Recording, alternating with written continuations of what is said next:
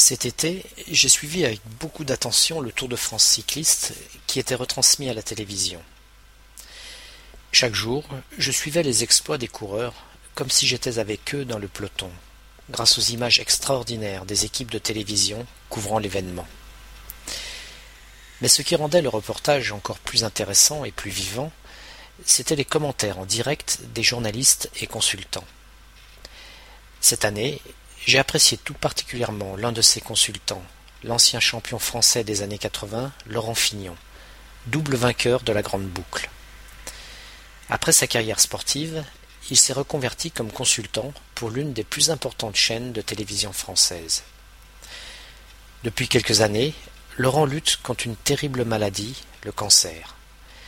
L'année dernière, après avoir révélé au public sa maladie, il avait tenu à être présent tout au long de la compétition, qui dure trois semaines.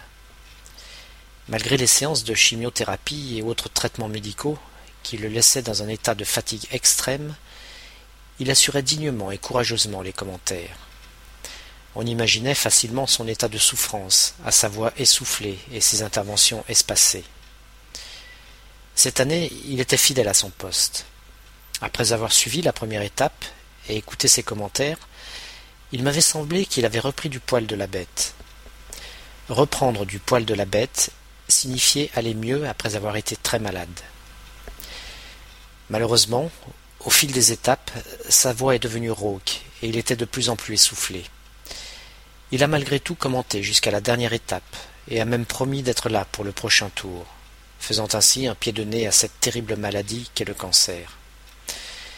J'espère qu'il gagnera cette course contre sa maladie comme il en a tant gagné sur son vélo par le passé.